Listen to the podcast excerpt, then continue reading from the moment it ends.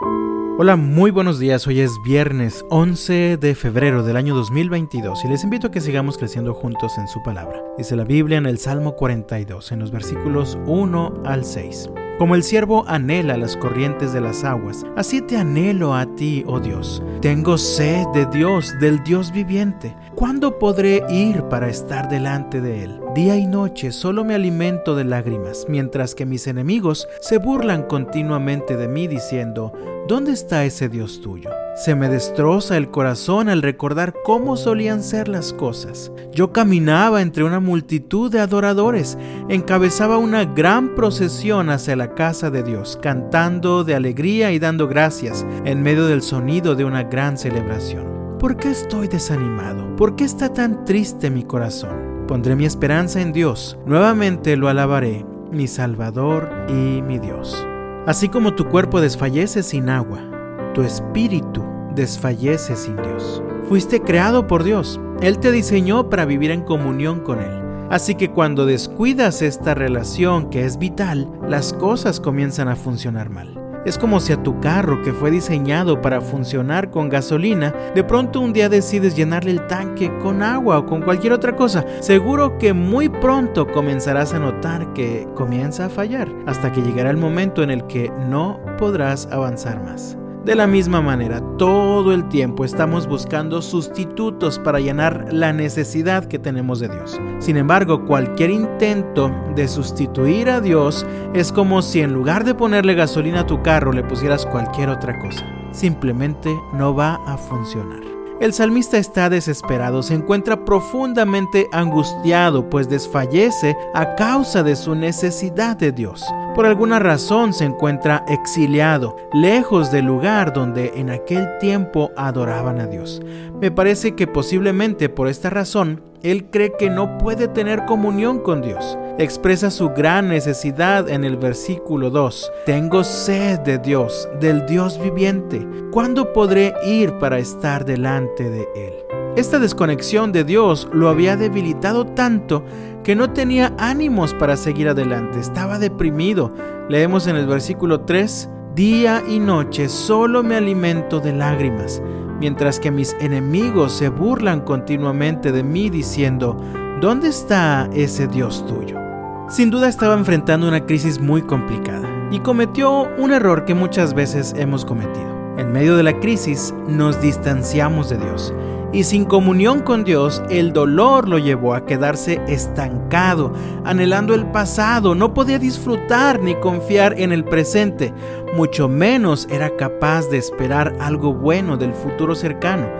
Leemos en el versículo 4, se me destroza el corazón al recordar cómo solían ser las cosas. Yo caminaba entre la multitud de adoradores, encabezaba una gran procesión hacia la casa de Dios, cantando de alegría y dando gracias en medio del sonido de una gran celebración. Quiero sintetizar lo que he dicho hasta ahora de la siguiente manera. Sin Dios no hay vida. De hecho, una persona sin Dios está muerta, eso lo dice la Biblia. Así que en el momento en el que comienzas a distanciarte de Dios, en cierto sentido comienzas a morir. Así es, primero muere tu ánimo, ya no tienes ganas de seguir adelante. Luego muere tu esperanza, te quedas estancado, sufriendo por el pasado glorioso que ya no puedes recuperar y no puedes ver a Dios con su mano extendida, listo para llevarte a un futuro mejor. Finalmente el salmista entra en razón y se pregunta en el versículo 5, ¿por qué estoy desanimado? ¿Por qué está tan triste mi corazón? Recordé las palabras del hijo pródigo que estaba en la miseria, muriéndose de hambre hasta que reflexiona y dice allá en el pasaje de Lucas capítulo 15 versículos 17 y 18, cuando finalmente entró en razón, se dijo a sí mismo, en casa hasta los jornaleros tienen comida de sobra y aquí estoy yo muriéndome de hambre. Volveré a la casa de mi padre y le diré, Padre, he pecado contra el cielo y contra ti. De la misma manera el salmista se pregunta, y permíteme parafrasear un poco, ¿para qué sigo batallando y desfalleciendo? ¿Por qué sigo hundiéndome en el desánimo y la desesperanza si tengo a Dios? Él es mi esperanza, Él es mi confianza, Él es mi gozo. Entonces, él toma una decisión. Vemos en el resto del versículo 5 y versículo 6, pondré mi esperanza en Dios. Nuevamente lo alabaré, mi Salvador y mi Dios. Hemos vivido ya un largo tiempo lleno de diferentes crisis, pérdidas, dolor y quebranto. Y en medio de todo esto muchos se han desconectado de Dios. Muchos han descuidado su comunión a tal punto que desfallecen. No tienen ánimo para seguir adelante y han perdido la esperanza. Viven estancados anhelando un pasado que no va a volver.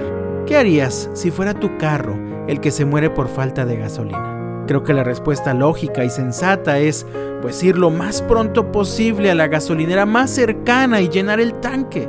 Mi amado, tal vez lo que necesitas esta mañana es correr lo más pronto posible a los brazos del Señor para llenarte de la vida, del gozo, de la esperanza y de la confianza que solo encuentras en Él.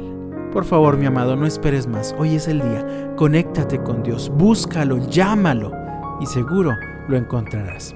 De todo corazón deseo que el Señor te bendiga este viernes, que tengas un fin de semana lleno de su bendición y hasta la próxima.